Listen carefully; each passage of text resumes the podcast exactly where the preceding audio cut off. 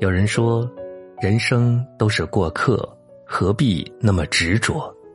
人生在世，充满了许多未知数，好事也好，坏事也罢，终成往事。面对纷杂的生活，如果过分的纠结，只会让自己沉浸在苦闷之中。倒不如释怀放下，才能身轻心安，宠辱不惊。闲看庭前花开花落，去留无意，漫随窗外云卷云舒。成熟的人不问过去。泰戈尔有一句话说的很好：如果你因为错过太阳而伤心，那么你也将错过繁星。仔细想想，确实如此。与其一直沉溺于过去的不愉快，不如好好享受当下的快乐。曾经有一个年轻人，觉得生活很沉重，他很苦恼，于是他去向一位大师求教。大师听完他的烦恼，什么也没说，给了他一个背篓，带着他去登山，并对年轻人说：“你到了山顶就明白了。”一路上有很多漂亮的小石头，年轻人一边走一边捡石头，背篓里的石头越来越多，很快他就吃不消了。年轻人气喘吁吁的对大师说：“大师，我走不动了。”大师淡淡的说：“那就放下吧，背着满筐的东西，当然会感到沉重的。”年轻人听完大师的话，思索了一会儿，顿时找到自己感到生活沉重的原因了。其实我们每个人都有一个空篓子，在人生的路上，一边走一边往篓子里放东西。当篓子里的东西越来越多，我们自然会感到越来越沉重。所以，当你感到沉重的时候，不妨学会放下，不要总是把过去背在身上。《了凡四训》里曾有一句话：“从前种种，譬如昨日死。”以后种种，譬如今日生。以前的事就像昨天一样，全部都已经过去了。以后的事，从今天开始，就当做刚刚重新来过。是的，已经过去的事情，就让它过去吧。倘若总是耿耿于怀，只会给自己平添负担。一切都会过去的，不必总放在心上。努力的人，不问现在。很喜欢苏轼的一句诗，是这样说的：“人生如逆旅，我亦是行人。”人生就像是一场旅行，你我不过都是匆匆过客，没有什么值得去执着。我们只需要好好欣赏沿途的美好风光，以及好好享受看风景时的愉快心情就好。你要知道。过去已过去，未来还没来，唯有当下才是最值得你去掌握的。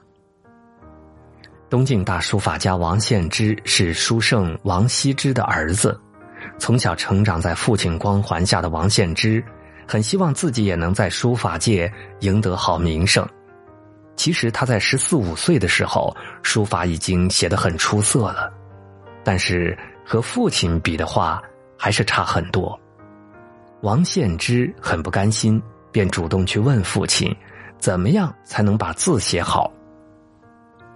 父亲把王献之带到了后院指着眼前的十八口大水缸，对他说：“用这些水磨墨写字，等你把这里的水都用完了，字自然也就算练成了。”从此以后，王献之谨记父亲的教诲。不再着眼于当下的结果，而是沉下心来钻研书法，最终取得了一番作为，被大家誉为书法界的亚圣。这个世界上，从来没有无缘无故的成功，所谓的好运不过是厚积薄发。有时候你付出的努力，或许不会马上就有回报，但是一定会在未来的某一天回赠给你。你只管去努力，一切自有安排。豁达的人不问未来。金刚经》有言：“一切有为法，如梦幻泡影，如露亦如电，应作如是观。”意思是说呢，过去的事情既然已成定局，别去后悔懊恼，这些都是徒劳的。未来还没有到来，及早的规划未发生的事情，也难遂心意。如果事与愿违，请相信，一定另有安排。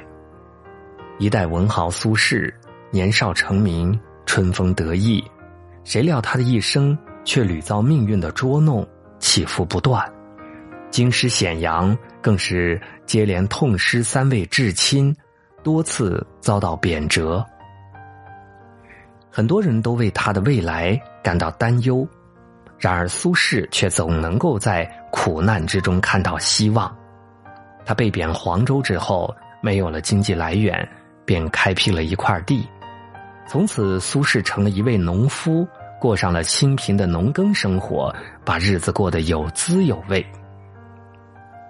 有一次，他和同乡去买农具，途中下起了雨，其他人均狼狈的跑去躲雨，唯有苏轼泰然处之。正如他诗中所说：“竹杖芒鞋轻胜马，谁怕？一蓑烟雨任平生。”无论在何种环境中，苏轼都从不抱怨，依然保持豁达的心境，不惧未来，享受当下的美好。曾国藩有一句很经典的话：“物来顺应，未来不迎。”简单来说，就是既来之则安之。是的，未来是个未知数，谁都无法准确的预测明天到底会发生什么。过分的焦虑未来的事情，不过是给自己平添烦恼罢了。该发生的事情总会发生的。如果事情来了，兵来将挡，水来土掩，便好。有一首诗写得好：“若无闲事挂心头，便是人间好时节。”我们凡事若能以豁然洒脱的心境坦然面对，便是把当下当成了最好的时节。很喜欢林清玄的一段话：“一尘不染，不是不再有尘埃，而是尘埃让它飞扬。”我自作我的阳光，愿你我都有这般好心态，不念过往，不负当下，不畏将来。